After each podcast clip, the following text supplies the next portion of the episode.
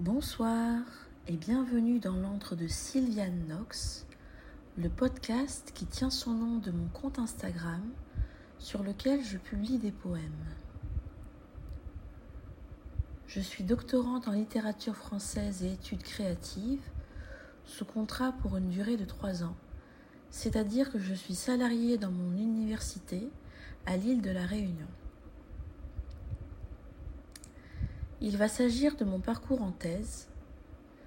Actuellement en deuxième année, je prendrai en compte une rétrospective de ce que j'ai accompli l'année précédente à travers divers projets qui, j'espère, trouveront leur terme en septembre 2025, mois de ma soutenance.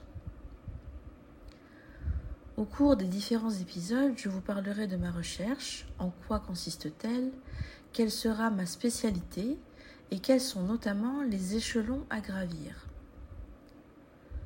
Ma thèse porte le titre provisoire de Écrire avec son sang, un titre métaphorique qui présente le défaut de l'être un peu trop et risque d'être allusif, c'est-à-dire de suggérer sans définir et de représenter sans circonscrire. Ce futur manuscrit est le prétexte d'une réflexion sur la poésie française contemporaine, non pas celle qui fait fureur sur Instagram, mais bien celle des XXe et XXIe siècles, réflexion qui a lieu à partir de l'écriture créative. La pratique de l'écriture créative repose à l'intérieur d'un cadre théorique documenté sur Antonin Artaud, dans les conditions d'écriture de l'enfermement et d'une longue maladie. L'enfermement, n'est-ce pas là une forme d'écriture sous contrainte? À l'origine, il y a une question.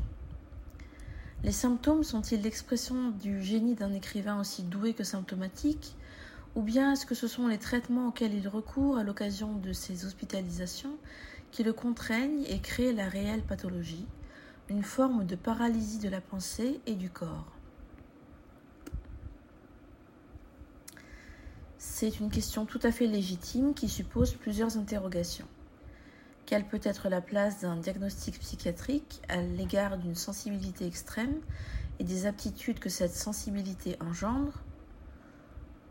Compte tenu de la médicalisation des symptômes et de la reconnaissance d'une pathologie, ne peut-on pas considérer que l'institution et ses médecins sont ceux qui fabriquent le malade? Par ailleurs, les traitements médicamenteux ne sont-ils pas précisément créateurs de symptômes parmi lesquels les nombreux effets secondaires qui sont parfois du même ressort que les symptômes d'une psychose, la rêverie les idées noires? Ces effets liés à la prise des traitements sont alors confondus avec d'autres diagnostics qui retardent le véritable diagnostic et par là la guérison du malade ou du moins les soins adéquats qui peuvent lui être apportés. Quelle est la perspective d'analyse dans le cadre de cette recherche? En lettres, la méthodologie est telle que le point de départ est une œuvre ou un groupement de textes. Tout au long de l'élaboration de ma thèse, je me spécialiserai sur un ouvrage majeur d'Antonin Artaud, la retranscription d'une émission radiophonique censurée à l'époque, son dernier texte. Pour en finir avec le jugement de Dieu, 1947 a été publié un an avant la mort du poète et théoricien du théâtre.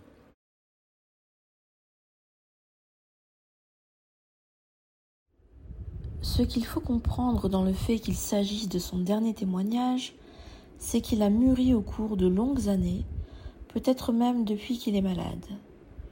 Je me demande alors, la pathologie d'Artaud est-elle lisible dans sa prose, dans ses lettres de Rodez, et dans Pour en finir avec le jugement de Dieu, écrit un an avant sa mort Par quel procédé littéraire reconnaît-on l'homme psychotique qui prend la plume? Une note au passage, les lettres de l'écrivain me permettront de documenter le travail de création qui consistera dans l'écriture d'une œuvre inédite, nourrie par ma recherche. Antonin Artaud écrit avec son sang.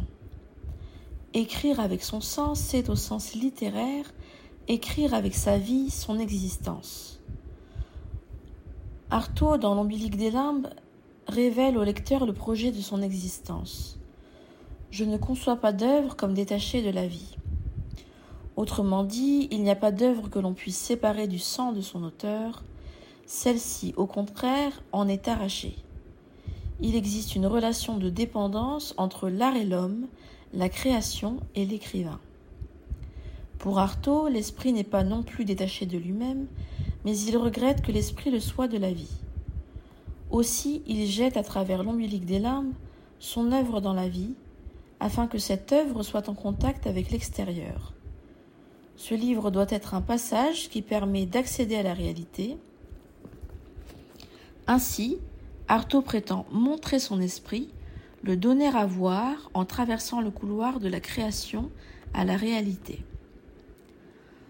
En ce sens, le personnage d'Artaud nous offre une représentation de sa pensée, exprimant ce qui lui appartient et le plaçant au milieu des choses. Une problématique se dessine. Qu'est-ce qui engendre l'expression créative?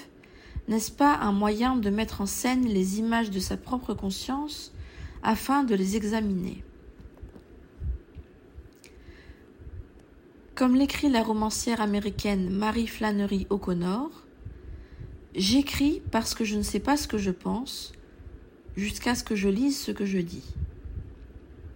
En avril 1946, lorsqu'Antonin Artaud dédie L'homme et sa douleur à son psychiatre, le docteur Latrémolière, pour lui avoir administré 58 électrochocs à l'hôpital psychiatrique de Rodez, l'auteur fait en effet l'apologie de la douleur. En fait, l'écrivain prône une connexion à la douleur fondamentale de l'homme. Celle-ci doit être embrassée et l'homme doit retourner aux sources primitives de l'existence sans chercher à masquer ou réparer sa douleur, car c'est elle qui permet d'accéder à la connaissance véritable de l'homme. Artaud parle d'une volonté de résistance, comme Nietzsche parle de volonté de puissance. Pour lui, les profondeurs de l'homme résident dans cette résistance quand le coup est donné au corps et que la douleur survient. Il ne s'agit pas d'accéder à un état de conscience supérieur, mais plutôt de côtoyer les abysses de la douleur. La souffrance est infinie et, alors, l'homme devient immortel. Les poids représentés à ses mollets sur le dessin qu'il réalise pour remercier le docteur de ses électrochocs manifeste la charge contre laquelle il se doit de résister et qu'il doit endurer. Ce texte nuance d'ores et déjà notre propos, qui ne se veut pas radicalement opposé aux méthodes psychiatriques.